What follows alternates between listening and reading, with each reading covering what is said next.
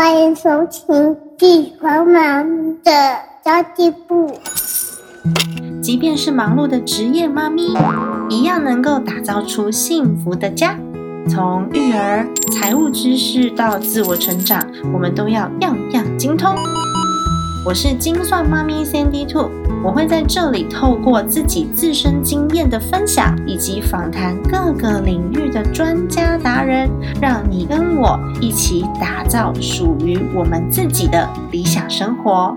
Hello，大家好，我是陪你精算生活、创造理想人生的 C N D Two。有很多人都很希望经由投资理财，让自己可以早一点财富自由。最近因为打书的关系，到目前为止上了七个电台的节目，然后有非常多的主持人都用不同的角度来访问我书里面的问题。那其实主持人抓到的重点，每个人不太一样。但是呢，我发现即使我讲的是理财而非投资，大家都还是对投资充满了兴趣。因为投资就是赚钱嘛，会赚钱的事情大家都想要多知道一点，对不对？那么这一集节目我会分享我自己对于投资的看法，以及我观察到有钱人对投资的策略哦。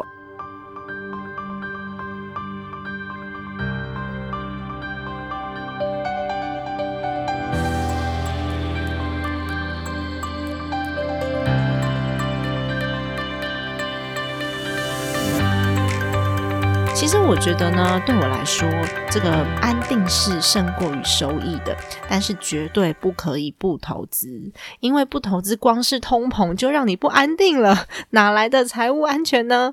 那么，为什么有钱人会越来越有钱？然后我们好像发现，就是中产阶级这些工作者，比十年前工时还要长，但是呢，可以用的这个钱的比例，也就是可支配所得越来越少。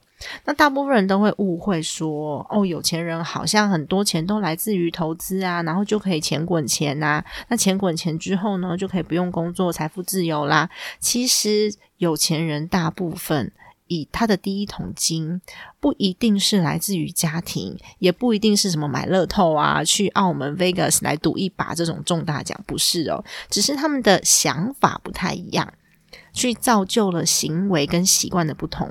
有大部分的人是来自于事业成功，或者是他的工作成就，再搭配上他的。哦，金钱的这个管理法，正确的去使用金钱，然后正确的去分配他的资源，朝向他想要的目标前进。也有人会就是酸葡萄心理，就想说啊，这个人他家里面就很有钱呐，所以他当然很有资源。其实我自己是认为啦，有钱人不可能永远有钱。如果他的观念不对的话呢，他有可能会花的比别人更多。就像我们有没有听说过有一些很厉害的艺人，或者是球星就退休之后反而破产的，因为他们原本花钱就大手大脚嘛，就会在好莱坞去买豪宅的那一种，然后结果收入一暂停之后，又没有正确的投资观念跟用钱的观念，其实。就不可能永远都是富人，平凡人也是。如果我们是具有高度的学习能力，然后我们又可以把自己手上的资源发挥到最大的价值，其实我们也可以过上不错的生活。那举个例来说好了，嗯，我举两个例子，两个大家就会认为还不错的职业。如果说我们很用功去考上了会计师，诶，它是一个薪水算是稳定的行业哦，不算是非常厉害，就毕竟。没有办法达到什么年薪千万破亿啊，但是是一个非常稳定的行业，已经可以让生活过得很好了。那我假设有一个会计师 A 好了，他可能赚到第一桶金之后，因为本来是出身贫寒，所以他就想说啊，我现在有了第一桶金，我要快速的钱滚钱，我才能够致富嘛。所以他就去买一些什么期权啊，研究短线的股票啊，每天到一点半之前，他都非常的忙。因为就是股票收盘之前嘛，那每天都希望自己会选对股票，然后就看哪一只涨，哪一只跌，或者是我想要去捡那个尾盘有没有？所以他的工作上面就只能够维持一般绩效。那你会发现他的财富有赚有赔，有赚有赔，有的时候呢大赚，有的时候大赔，那平均下来好像也没有办法累积到很长期的被动收入。那么另外一个会计师，他就是用他的专业去解读财务报表，然后去投入一些他觉得还不错的公司，不管是小型的企业也好，或者是呃上市贵公司也的股票也行。那小型的企业呢，就包含了他可能服务的客户当中，他觉得诶，这个客户的报表怎么看起来蛮漂亮的？虽然说他的营业额不是很不是很高，可是我觉得他非常有机会，所以他就愿意去辅导这个客户，然后当他的免免费的财务顾问。他这个小型的企业呢，就慢慢的就会长大了。那这时候呢，这个会计师愿意投入他们，然后取得一些中小企业的股份，这也是一种方式。他是买有价值的东西。或是买入呃房地产等等的，那因为他他的研究领域都还是在会计的研究领域里面，所以他的职位就可以往更高的位阶走。像会计师，他的等级也是有分的，啊什么记账师啊、会计师的事务所，然后是有可以签证的会计师啊，跟有可以帮忙做就是股票上市柜 IPO 的会计师等级就越来越高，越来越高。那他买的东西呢，也是有长期现金流有价值的，或者是买房地产，那他就会发现。他的资产在他接近要退休的时候，就累积到了他可以不用工作的程度了。那我再举另外一个例子哦，呃，工程师好了，也算是一个还不错的行业吧。那有可能是他这个工程师，他可以做些什么呢？他可以加深他自己的技术，然后去学习语言，或者是他。语言跟技术背后，他可能还需要一些法律知识，他去补足。诶，他发现他想要的工作需要哪些技能，他就去补。然后有可能他就可以外派到海外，或者是直接进入外商公司。那到国外工作，年薪最少最少都是两百万起跳的，那高的还会有四五百万。这时候呢，我就可以做什么事情？我可以斜杠在其他的科技公司里面当顾问啊，我可以只占技术股。那我赚赚到的钱拿来做什么呢？赚到的钱我可以拿来置入国际房产，在不同的国家置产，因为反正都已经到处飞了嘛，我都外派了啊，都在外商啊，到处派了嘛。那我就在各个的国家，我都只投入房地产。为什么？因为如果我们每个国家的所有工具都要研究的话，其实时间会不够。那如果说他只单一的投入同一样东西，然后深入的去研究，然后再加上呢他的呃国际观的知识，他将他。的投资的房产有可能有一些来转做出租，然后化成每个月的被动收入。哎，其实他也可以一点一点在累积资产。所以我刚刚讲的重点是什么？重点就是如何运用身边的资源去做出正确的时间分配跟金钱分配。如果你把时间全部都分配在研究这些短期的工具里面，你可能就是一点一滴的去流失了自己可以累积长期实力。的这个空间，那你现在市面上不是很多人都会都会 PO 那什么谁谁谁啊，又去哪里旅游啊，然后谁啊又买了一台特斯拉，谁又赚了多少钱啊，就很容易会觉得说啊，为什么我还在这里啊？我好像没房没车，然后呃出门都还要呃骑机车淋雨，然后没有办法给我的孩子很好的生活。但是这些人他们。钱是怎么来的？背后没有告诉你的事情是什么？背后没有告诉你的是，他们为了自己的资产累积去投入了多少？通常我自己观察，是你的资产等级越高的人，也就是说，你的主动收入越高的人，投入的工具会越安全。因为假设我们手上已经有五千万了，我想要拿这五千万再去。那个水里来火里去嘛，不想嘛，所以这五千万我们就会把它拿去在比较稳定收益的地方，即使。只有个两个 percent、五个 percent，它其实都会比一般人多非常非常的多。这就是为什么我自己会把我的时间花大部分在主动收入上面。所以这几天呢，在接受访问的时候，每次问到投资，我都很尴尬，你知道吗？我都会跟主持人说，我会使用的投资工具其实很少，因为我没有花时间在研究投资工具上面。那但是我有一个我合作的很密切的对象，我们会一起讨论他这边有什么最新的投资标的值得我这边来做了解的，我就不会花很多时间去研究那个短线的操作了，因为我大部分的时间我需要花费在累积我的主动收入跟我的。跟我的未来事业上面。所以这就是如何做出资源的分配，然后呢，再把钱放进去，就是可以让我们安稳睡觉的地方。那在事业上，其实会比较容易获得成就感。而且，我们真正未来可以赚到足以退休的被动收入的机会是比较高的。所以，我们在投资的时候，一定要知道你自己的目标是什么。我究竟这笔钱是投资还是投机？我觉得投机没有不好哦。投投资跟投机的定义，我跟大家讲一下：投资是买入长期有价值的东西来持有；那投机呢，是靠市场波动来赚钱，没有什么不好。如果我们就是分配投资跟投机的这个金额，因为投机的金额我也是有分配啊，只是很少而已嘛。如果我们好好的去分配的话，你知道你自己的目标是什么？其实我觉得这都是可以做的事情。那我自己本身，我要坦白跟大家说，我的主动收入比。被动收入还要多，所以呢，我就非常的努力工作，然后就是研究这几样我觉得稍微比较安全，然后我深入研究的工具，我绝对不会听人家说什么东西好卖，然后什么东西买了会会会喷会赚钱，我就会去买，我一定会把我每一样想要投入金钱的工具做一个深入的研究，所以。我的投资标的其实没有大家想象的这么多，然后我的我我在投资上面研究的时间也没有大家想象的这么多，因为我知道我的时间应该分配在哪里，所以当主持人问到这个问题的时候，通常我都会很委婉的告诉大家我的策略，那我的主动收入就会比被动收入来的还要快很多。那其实很多人一天到晚都在聊说，哎，哪一个股票又喷了，哪一只又跌了？哎，怎么收盘收在这个位置？你们觉得，哎，之后还会有利多吗？其实这个真的是很看资讯的落差。就是如果资讯来的比较快的人，他们永远都能够抢得先机。那像我们就是资讯来的比较慢的人啊，就像美国跟俄罗斯好了，他们如果在高层的人，他们想要。想要呃期货赚一波，他们是不是说，哎，我跟你讲，我就先把那个呃那个什么潜舰放出去，哪边的海域巡逻，就军队出来绕一绕，对不对？然后怎么办呢？准备好资金，期货买涨啊！诶，这因为他们就可以控制第一手资讯，甚至就是在控制市场的人。坦白说，大部分的人都没有拥有这样子的资源啦，所以我们的资讯来源通常都很末端了，就没有办法去依靠。这个投机来大赚一波，我们通常是小赚一波，那不然就是大赔嘛。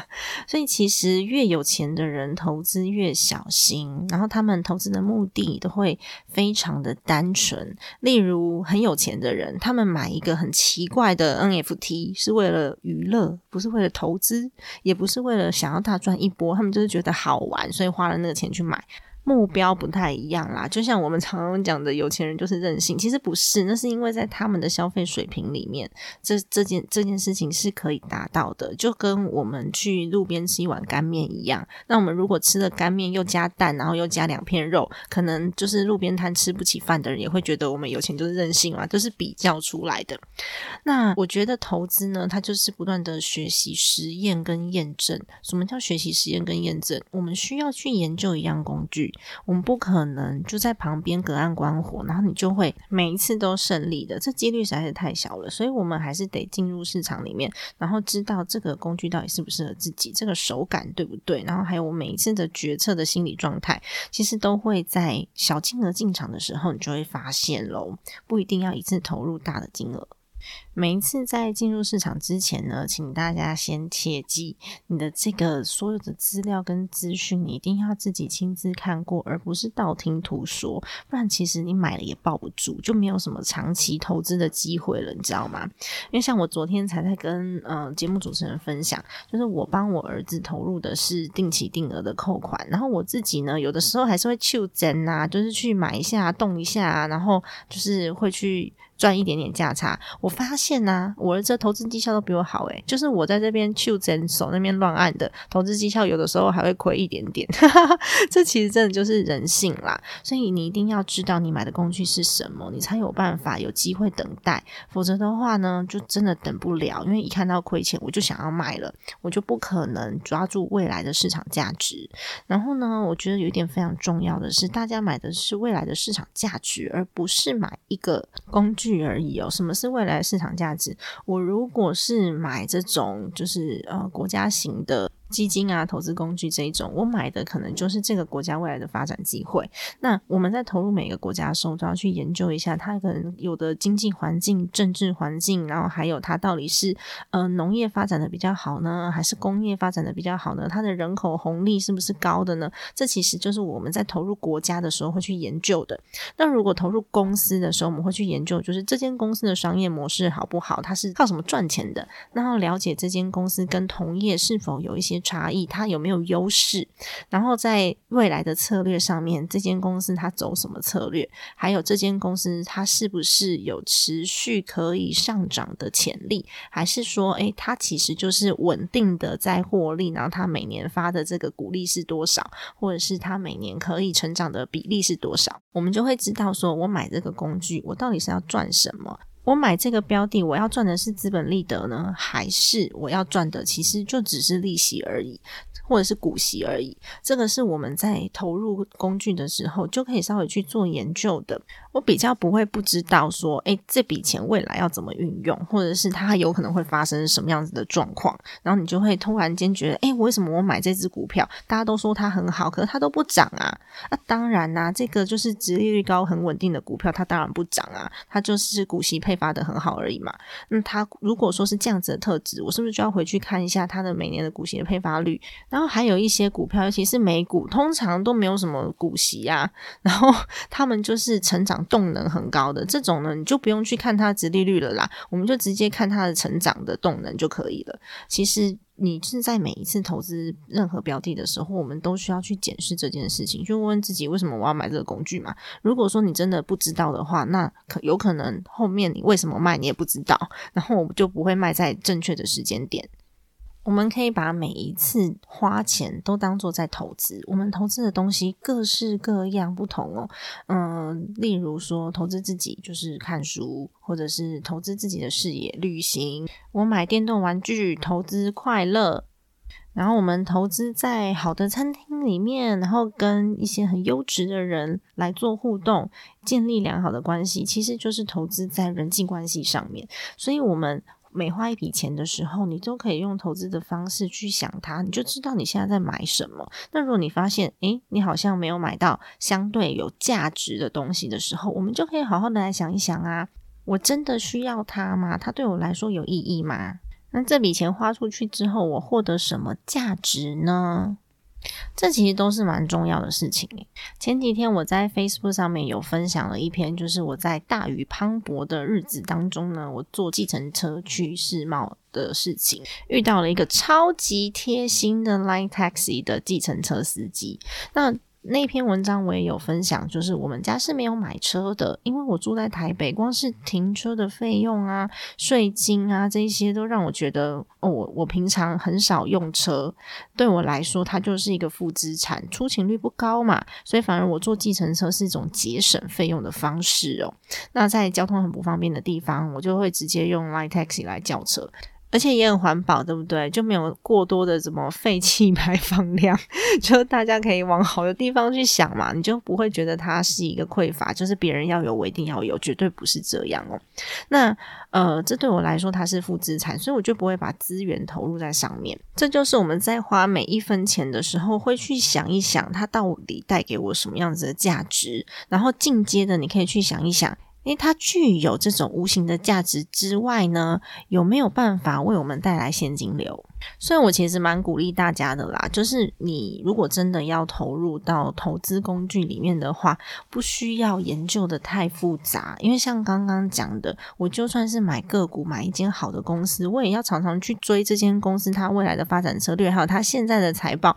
即便你觉得它未来发展很好，可是三年五年之后有没有可能改变？诶，都有可能呢。所以，我们虽然是投入了我们现在觉得很不错的价值的公司，但它未来如果策略改变，或是有其他的竞争者出现的时候呢，它还能够维持它持续在上涨的潜力吗？这些其实都是要去研究的。所以，你买的标的越多，你要研究的功课就越多，我们就越少时间可以来专注在自己的主动收入上面。这个就是我自己。的投资策略，然后还有我自己累积资产的方法，可以跟大家来做分享。那如果你真的非常非常非常想知道我们都用什么样子的工具在投资的话，欢迎可以加入家庭财务长的计划。在课程当中，我们会给大家非常详尽的说明。那课程其实蛮丰富的，我们有六堂的家庭理财的入门课，就是我的课嘛，然后还有九堂在介绍投资工具的课程，包含金融啊、保险啊、不动产，这也是线上课，然后还有七个小时的工作坊体验，可以无限次的参加。然后我觉得最珍贵的是，我们协助你做出自己的家庭财务蓝图，就是我未来的规划图。然后我们有一个有问必答的温馨赖群组，不定期加码的课程，还有我们这个礼拜六二十六号，我们就会有春酒。有一起带小孩，反正有小孩都带来玩没关系，我们都是妈妈，大家都可以帮忙的。然后我们就一人一菜，然后有的人带甜点，有的人就是自己煮，有的人叫 Uber，我就是叫 Uber 的那个自己举手承认。然后我们实质上，我们就会讨论我们之后的这个财务计划要用什么样子的工具，什么时间点我们去完成它。然后重点是，就是整个群组里面都是有同样价值观的人互相交流。虽然说学习当然有学费，尤其是我们的课程非常的丰富嘛，但是我觉得如果说我们可以短时间内把自己的知识累积到一定的程度的话呢，是省了非常非常多的时间成本的。这个时间成本呢，带来的复利效果很惊人哦。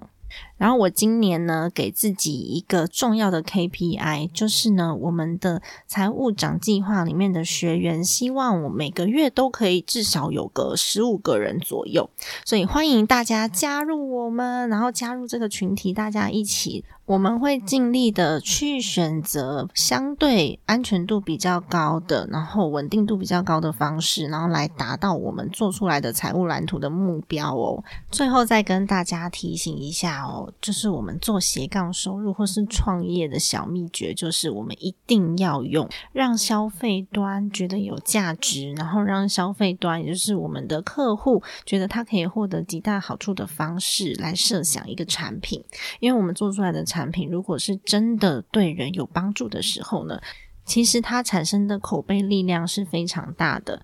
好的，今天这期节目就先到这边结束啦，别忘了给我一个五星好评，噔噔噔噔噔，五颗星。家庭理财就是为了让生活无余，分享这期节目，让更多的朋友透过空中打造属于我们幸福的家。我们下期再见，拜拜。